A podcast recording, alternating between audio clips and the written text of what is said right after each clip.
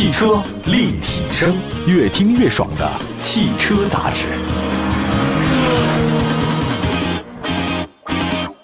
各位大家好，欢迎大家关注本期的汽车立体声。我们的节目呢，全国两百多个城市落地播出，线上线下都能随时收听我们汽车立体声往期节目。欢迎大家随时关注啊，转载点赞哈。来看一下二零二一年十二月的中国汽车保值率报告啊。我们先说几个政策方面和热点事件对汽车保值率的影响。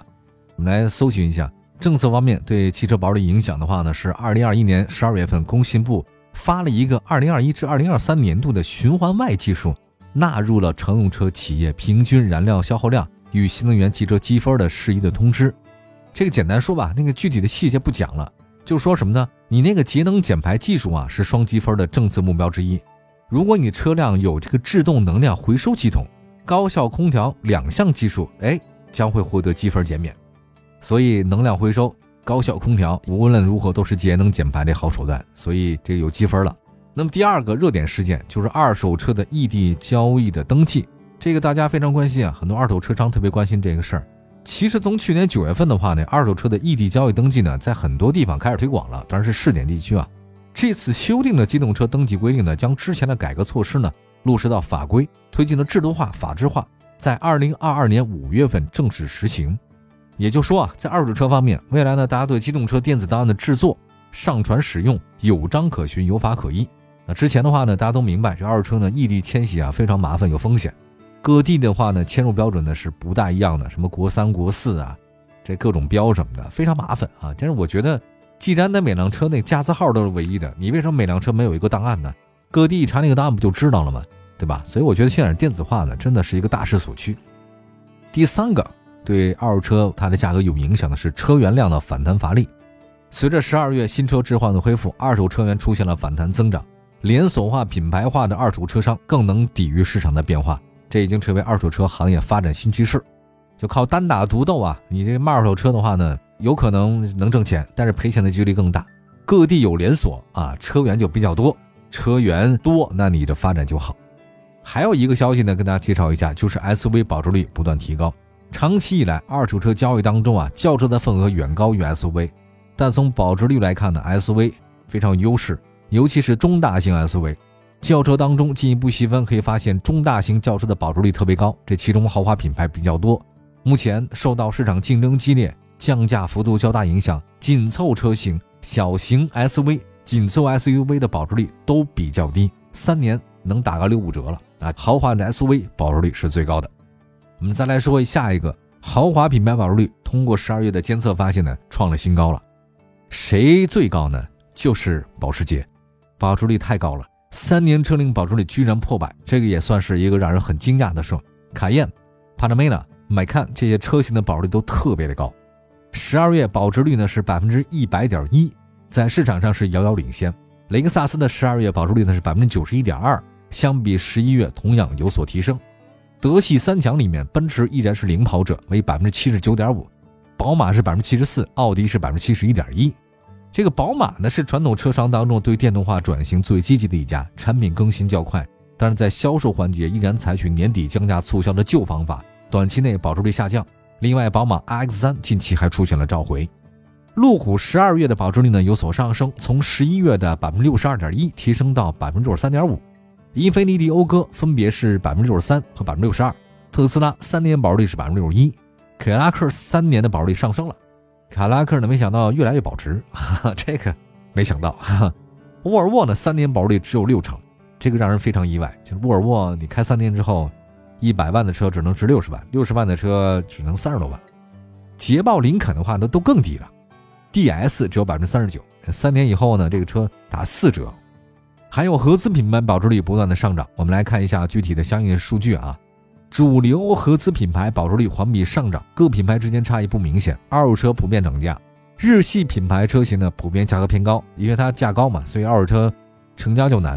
吉普品牌持续发布新车，大家对吉普的未来的表现信心有所提升。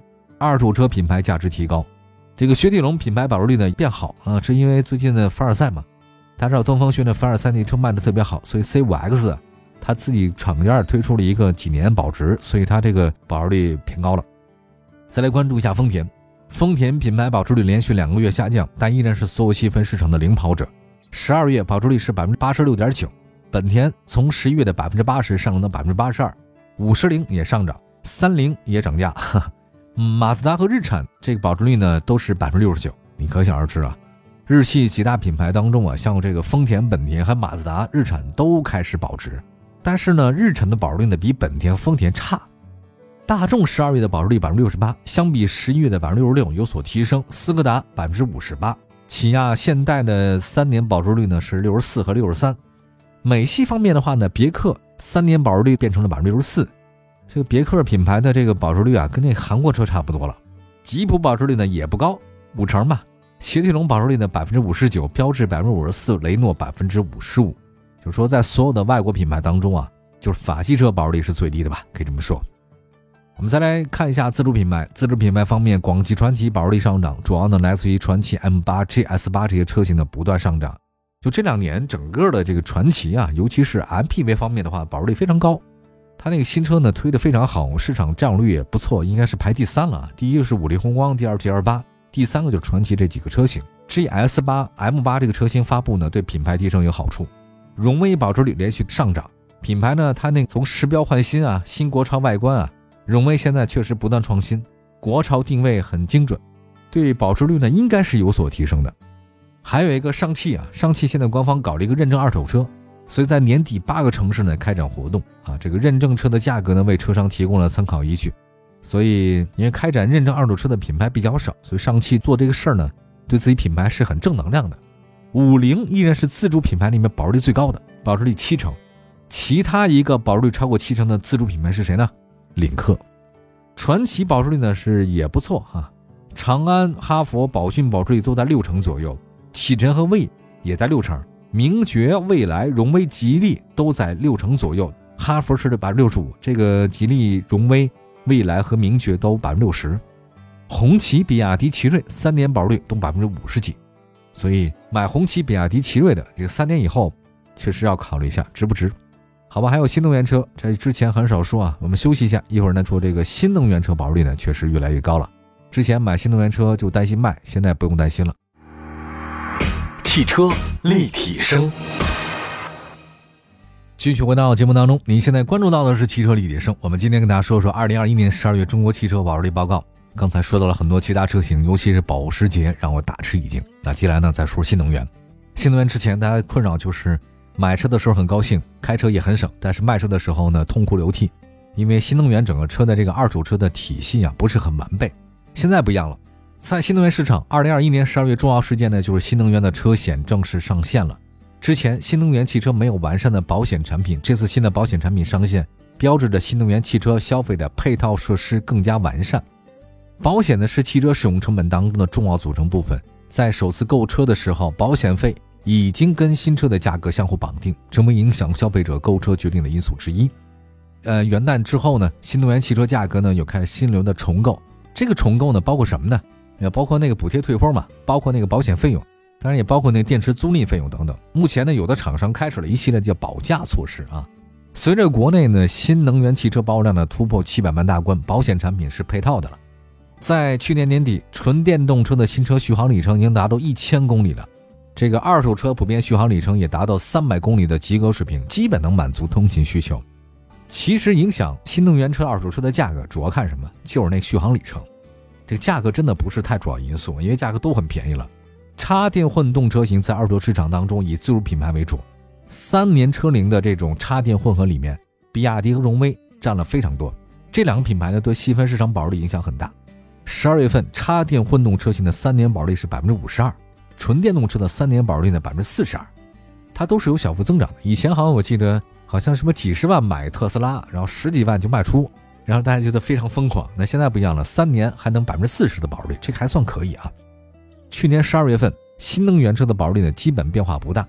重点车型方面，宏光 mini EV 连续两个月位居第一，性价比之王，一年保值率百分之八十九，因为这车还没到三年呢。特斯拉排名第二，百分之八十五，保时捷泰看百分之八十三，比亚迪汉 DM 百分之八十二，蔚来是百分之八十。这不知道未来什么原因啊？车卖的很好，但是保值率却不高啊。新能源车三年保值率方面，保时捷 Panamera 插电混动车型保值率百分之九十五。宝马五系排名第二，但是仅有百分之六十七的保值率了。所以你要买宝马五系的插混车是很划算的，因为三年以后它只有百分之六十七的保值率。特斯拉 Model Y 三年保值率百分之六十六，奥迪 A6L 插电混动车型百分之六十五，比亚迪元百分之六十三。另外两款超过百分之六十呢是蔚来 ES 八和比亚迪唐，因为插电混动相对来讲比纯电动车它使用的更久一点，也更方便一些。再来关注一下，除了中国汽车流通协会，全国工商联汽车经销商商会也发了保值率报告，也公布了部分车型的保值率。合资的这个中型车市场啊，保值率前五呢是丰田凯美瑞、本田雅阁、奔驰 C、宝马三和奥迪 S。凯美瑞和雅阁的三年保值率超过了八成，C 级和三系超过了七成，A 四是百分之六十八。在合资的中大型车里面，奔驰 E、宝马五、丰田皇冠、奥迪 A 六 L、凯拉克 CT 六排在前五。五系皇冠都超过七成，合资 MPV 当中，别克 G L 八、本田奥德赛、艾力绅、奔驰 V，还有包括威霆排名前五，G L 八、奥德赛和艾力绅保值率超过了八成，这个 MPV 这么保值确实也是很难得的。在进口的中大型 SUV 里面，奔驰大 G、丰田兰德酷路泽、保时捷卡宴、雷克萨斯 GS、雷克萨斯 RX 排名前五位，其中大 G 的三年保值率达到百分之一百一十点八八，可怕吧？我也觉得非常可怕，没想到奔驰大 G 开了三年以后原价出去啊，还能赚点儿。兰德酷路泽三年保值率百分之九十五，卡宴百分之八十四。进口 MPV 市场，雷克萨斯 LM、丰田埃尔法、威尔法，还有 cna、普锐维亚排名前五，他们都来自于丰田。另外，雷克萨斯 LM 和埃尔法三年保值率也都超过了百分之百，因为是进口车。雷克萨斯 LM，我没想到它这些这么多的车型开三年，居然还能保值率达到百分之百。哎呀，你说这个是什么一个市场的疯狂程度啊？不太理解。